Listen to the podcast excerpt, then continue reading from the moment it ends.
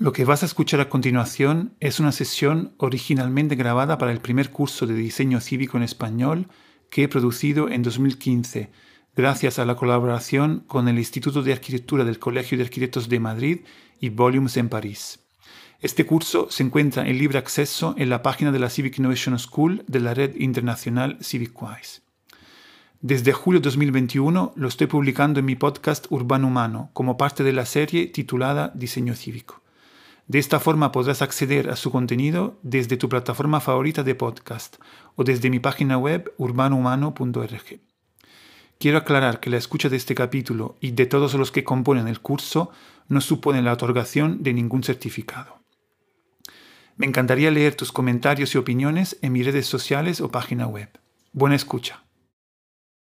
Vamos, eh, vamos a ver hoy eh, hablar de inteligencia colectiva situada. Entonces, eh, esto, esta sesión realmente ya eh, recoge toda una serie de conceptos, reflexiones, eh, referencias que, que, a lo largo del curso hemos ido, hemos ido viendo. ¿no? Entonces, multipertenencia, pervivencia, adocracia, extrusión, hibridación físico-digital, urbanismo digital, realmente toda una serie de conceptos de alguna manera ahora quedan eh, condensados en esta eh, visión de la inteligencia colectiva eh, situada.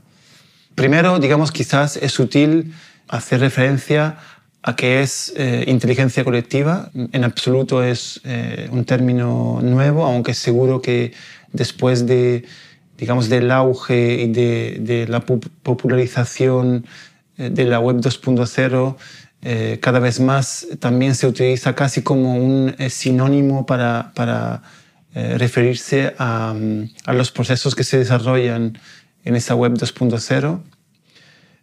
pero digamos, no es, no es algo nuevo. ¿no? Digamos, inteligencia colectiva es la, digamos, la capacidad de, de, de una comunidad, de, un grupo de personas, de eh, generar digamos, un, pensamiento, una solución que no, es la simple suma de la aportación o del pensamiento de cada uno, sino que es el resultado integral de la eh, interacción, eh, del debate, del trabajo colaborativo que eh, se desarrolla eh, entre todos. ¿no? Entonces, tampoco es, digamos, simplemente la, elección eh, de una hipótesis, digamos, de un pensamiento, de una solución producida por, por, una persona dentro de ese grupo y que de alguna manera representa a la mayoría de las personas. Digamos que es una, digamos, tampoco es una propuesta que nazca por una persona que pertenece al grupo y que recoge la mayoría del, consenso. No, es realmente la construcción del, eh, del trabajo de todos, ¿no? es decir, la construcción de, algo a la que todos han contribuido. ¿no? Entonces, es el resultado del trabajo de, eh, de todos. En ese sentido, cuando empieza a popularizarse Internet y la capacidad de, de comunicarnos, enseguida eh, intuimos, y hay algunos teóricos que, que, ya lo, lo, han comentado, incluso en los primeros años 90, como Pierre Levy, que, que la capacidad de intercambiar eh, información más rápidamente y a costes más bajos, realmente lo que estaban proponiendo y facilitando era justamente los procesos de inteligencia colectiva. Entonces, realmente, si algunas personas pueden intercambiar rápidamente eh, información, se están influenciando los unos a los otros, realmente de forma colectiva van generando un conocimiento, un pensamiento que es justamente el resultado de una inteligencia colectiva. No, no es, simplemente una, eh, em, digamos, una acción y un proceso de influenciación eh, lenta del conocimiento de unos eh, a otros, sino que al ser más rápida, realmente los, los pensamientos de todos proceden y se desarrollan y avanzan al estar en constante contacto con los otros, avanzan de forma colectiva, ¿no? influenciados constantemente por eh, los avances de los otros. ¿no? Y eso es justamente inteligencia colectiva. Entonces, Como os decía, Pierre Levy ya eh, en los años 90 escribía sobre ello e intuía que las redes eh, nos facilitaban ese, ese proceso, ¿no? porque además nos permitían conectar mentes y personas que posiblemente estaban interesadas en los mismos temas, quieren trabajar en los mismos temas, pero que de alguna manera estaban alejadas por la distancia física. ¿no? De repente las redes mm, rompen esas barreras físicas y ponen en contacto esas personas y, entonces simplifican ese proceso de, inteligencia colectiva. y yo creo que, bueno, eso es un poco el, eh, cómo podríamos eh, entender el proceso de inteligencia colectiva. Lo que posiblemente tampoco esos eh, teóricos a principios de los 90 quizás no, todavía no habían visto era que realmente puede existir una repercusión situada de esa eh, inteligencia colectiva. ¿no? ¿Qué quiere decir? Que después de los últimos desarrollos de eh, nuestra manera de utilizar y de acceder eh, al espacio digital, nace una nueva capacidad de relacionarnos con el territorio. ¿Qué quiere decir? Una vez más, si nos referimos a que cada vez vemos cómo nuestro acceso a, la, a la esfera digital no tiene que ver con la necesidad de conectar conocimientos o personas que están muy alejadas entre ellas, sino que eh, tiene que ver con la conexión entre personas y conocimientos que también pueden estar situados físicamente también muy, muy cerca. ¿no? Cuando esas relaciones entre eh, agentes, personas y conocimientos están relacionadas a un territorio en el que eh, nos encontramos los agentes, entonces todos situados, esa inteligencia colectiva tiene otro carácter, tiene otro potencial, porque puede tener una repercusión directa en, el territorio. ¿no? Es decir, una cosa es tener un proceso de inteligencia colectiva que produce un conocimiento que es interesante, sin duda, eh, y que hemos visto es algo diferente de la simple sumatoria del trabajo de cada uno, otra cosa es que ese proceso tenga eh, en realidad una relación directa con, eh, con un territorio, ¿no? porque realmente se pueden dar transformaciones de ese territorio bastante considerables, ¿no? por un lado. Por otro lado, lo que podemos estar viendo es cómo realmente ese territorio influencia el propio proceso de eh, inteligencia colectiva. ¿no? Es decir, que eh, de alguna manera eh, incluso puede, puede llegar a promoverlo en, en, formatos diferentes de aquellos procesos que simplemente se desligan del territorio. Y este tema, a nosotros que estamos trabajando sobre diseño cívico, nos interesa mucho porque nosotros lo que hablamos en continuación es que nuestra acción, nuestro interés eh, tiene que ver con claramente la capacidad de relacionarnos con el territorio, de transformarlos, de mejorarlos, de, eh, cuidarlos. ¿no? hablamos de una disciplina o de un interés en simplemente hacer cosas, eh, mejorar las cosas. Nos referimos directamente en los territorios y, también en, una, necesidad, una necesidad ética de eh, formar parte de ese territorio. ¿no? Entonces aquí ya empezamos un poco a ver cómo funciona eh, el proceso de inteligencia colectiva en relación eh, a un territorio. En diseño cívico, bueno, yo personalmente a menudo comento que el diseño cívico no es democrático. El diseño cívico hace referencia más bien a procesos de inteligencia colectiva que a procesos democráticos. ¿no? En otras sesiones ya hemos hablado eh, de cómo se generan procesos que tienen que ver con procomunes urbanos, que no tienen que ver con una representatividad de una mayoría que está legitimada para hacer cosas, sino por una capacidad de una comunidad de organizarse para cuidar o mejorar o transformar un, bien común. Entonces aquí nos encontramos en la misma situación.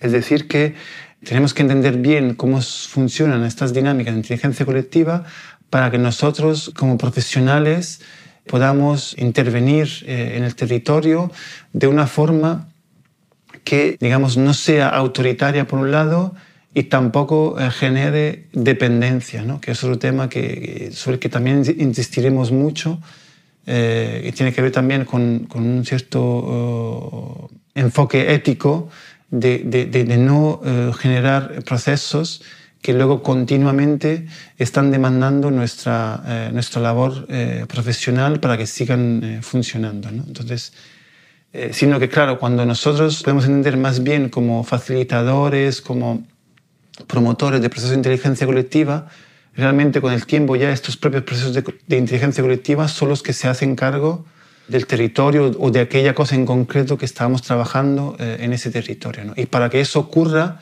tiene que existir, eh, repito, esa relación directa entre la inteligencia colectiva en cuestión y el territorio. ¿no? Básicamente estamos hablando, perdonadme si me repito, de que, de que esa inteligencia colectiva habita en ese territorio, forma parte de ese mismo territorio. ¿no? Entonces, hablamos eh, de inteligencia colectiva situada. Entonces, eh, esa palabra situada que añadimos es eh, esencial para que todo cubra eh, otra fuerza, otro sentido y tenga mucho más que ver con mucho más que ver con lo que trabajamos en este en este curso. ¿no?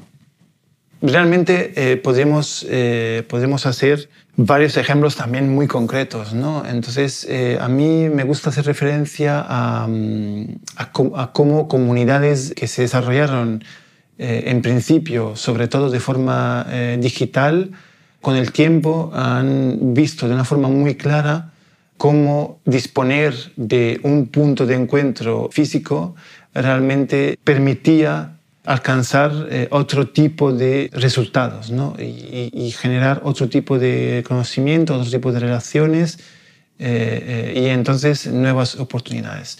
Un ejemplo es el caso de los spaces o más recientemente los maker spaces, digamos de cómo hablamos de espacios en los que digamos personas interesadas, por ejemplo, con, en temas de digamos, de innovación digital, trasteos con temas eh, informáticos, eh, redes, etcétera, que normalmente intercambiaban sus resultados eh, desde sus propias casas en los chats y entonces estaban, sí, en, en, constante conexión, entonces generando esa inteligencia colectiva, pero que realmente no se encontraban físicamente en un lugar. ¿no?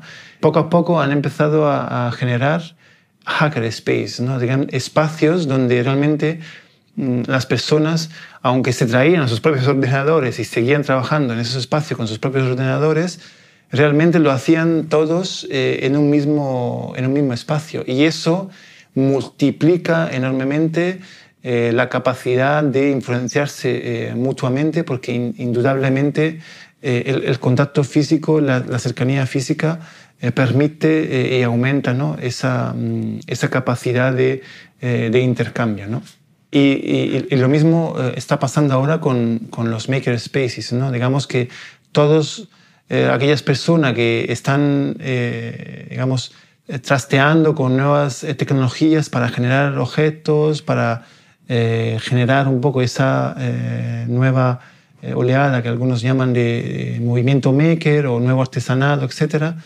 en lugar de hacerlo cada uno desde su casa, pues la utilidad de hacerlo todos juntos en un espacio eh, amplifica ¿no? Mm, las oportunidades y, la capacidad de, aprender eh, colectivamente. Como veréis, estamos hablando de, mucho, hablamos justamente de, lo colectivo, de compartir, de, eh, influenciarse mutuamente. ¿no? Entonces, indudablemente lo digital ha favorecido eso.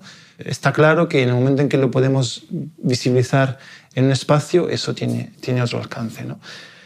Otro ejemplo diferente, pero muy, muy, muy potente y para los que lo hemos vivido eh, ha sido eh, además casi un antes y un después, son movimientos como, como el 15M, ¿no? En caso concreto, entonces, en España, ¿no? Cuando en el 2011 eh, de repente una cantidad de, de personas de, de, de, todas edades, de todas, digamos, procedencia, se reconocen eh, la necesidad de, tener que transformar la sociedad y, digamos, se, se, encuentran en una situación de generar, incluso eh, imaginar mundos eh, diferentes, un imaginario colectivo diferente. Y todo, digamos, de alguna manera también posible gracias a, a, una serie de eventos, a una serie de dinámicas que han tenido además un, comienzo muy importante desde la esfera digital. ¿no? Digamos que ahora no, no, aquí no, digamos, no es el, el, momento quizá para explicar un poco toda la historia, pero para resumir, hubo eh, diferentes momentos en el que comunidades eh, diferentes, en algunos casos incluso con, con, ideas políticas no necesariamente muy, eh, muy cercanas, pero en vista de, de, ciertas problemáticas muy concretas, como puede ser en, en España el tema de de la guerra, el tema de la contaminación, algunas leyes contra la libertad eh, en Internet, etcétera, etcétera, han hecho, de que, eh, han hecho sí que eh, las comunidades en, en, ámbito digital empezaron a dialogar y a estructurarse para hacer frente y impedir esos fenómenos. ¿no? Entonces, se empieza a generar una contaminación que rompe algunas barreras que existían anteriormente que limitaban eh, algunos grupos de personas a, mm, digamos, tener una comunicación eh, más fluida, ¿no? Muchos, digamos, eh, en España siempre pensaban, bueno, eso solo es algo que puede ocurrir en lo digital, luego nunca va a, ocurrir en, en, lo presencial, ¿no? Sin embargo, ahora, bueno, muchos años después ya podemos ver que, que, no, que no es así, lo hemos visto personalmente, lo hemos vivido personalmente. Al final la, la, la gente sí que que salió al espacio público, digamos, no lo hizo además siguiendo un esquema predefinido. Muchos dirían que, la ciudadanía salió a la calle, ¿no? Yo entiendo esa, esa manera de explicarlo, pero realmente es algo diferente.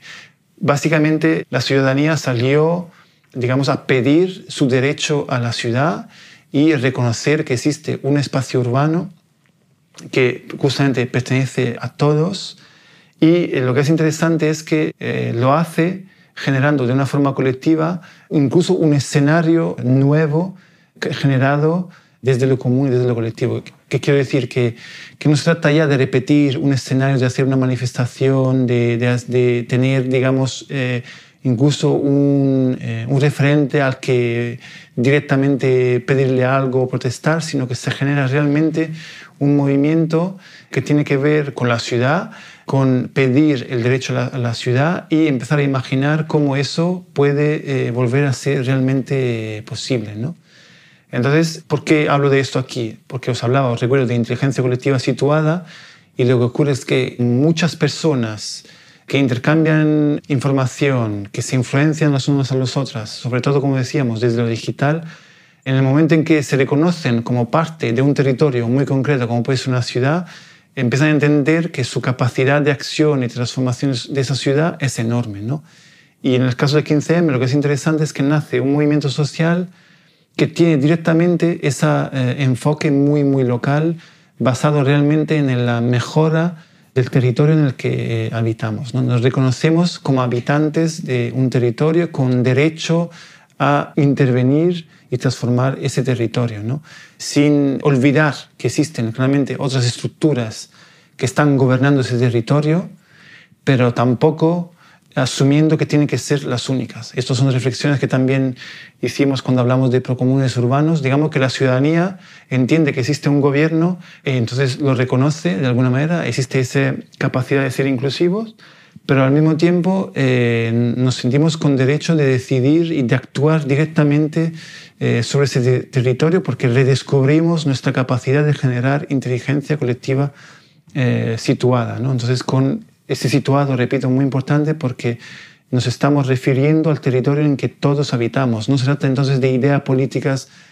muy genéricas, de, que, de una justicia social, que también lo hay, sino que es aplicar eso realmente a un territorio muy, muy específico. ¿no? Entonces, en eso espero bueno, que, que, estos ejemplos, un poco esta reflexión, pueda eh, ayudar un poco a entender eh, esa importancia de, de, la relación en el territorio, la importancia de entender por qué nos referimos mm, cada vez más a procesos de inteligencia colectiva, más una simple referencia a la idea de lo democrático como algo justo, eh, o algo representativo, sino que vemos que existen otras maneras. Entonces, la inteligencia colectiva seguramente queda mucho por, por investigar, mucho por, por, explicar, se puede, digamos, contextualizar mejor, pero bueno, eh, es quizás eh, útil ¿no? empezar a tenerlo en consideración para nuestro, nuestro curso. Y repito, hago referencia a cosas que ya hemos hablado, adocracia, hibridación físico-digital. Insisto, mm, aquí lo hemos dicho muchas veces, no es por simplemente hacer referencia a que lo digital resuelve todo, en absoluto, ¿no? Aquí estamos hablando justamente de eso, hibridación físico-digital, entender que lo digital es algo que ya forma parte de nuestras vidas cotidianas y pueden ser entendidas también como herramientas que nos devuelven nuestra capacidad de acción en el territorio porque nos conectan y eh, nos organizan luego para, bueno, nos organizan, no son las, las, herramientas que nos organizan, nos permiten organizarnos para luego tener esa capacidad de intervención eh, en el territorio, ¿no? que existe, que ocurre. y entonces los ejemplos que os he comentado creo que, que eh, os muestran un poco ese interés que al final todos tenemos de, de vivir el territorio, eso es, de vivir el territorio. Bueno, entonces, bueno, aquí, eh, aquí lo dejamos eh, en, esta, en esta sesión.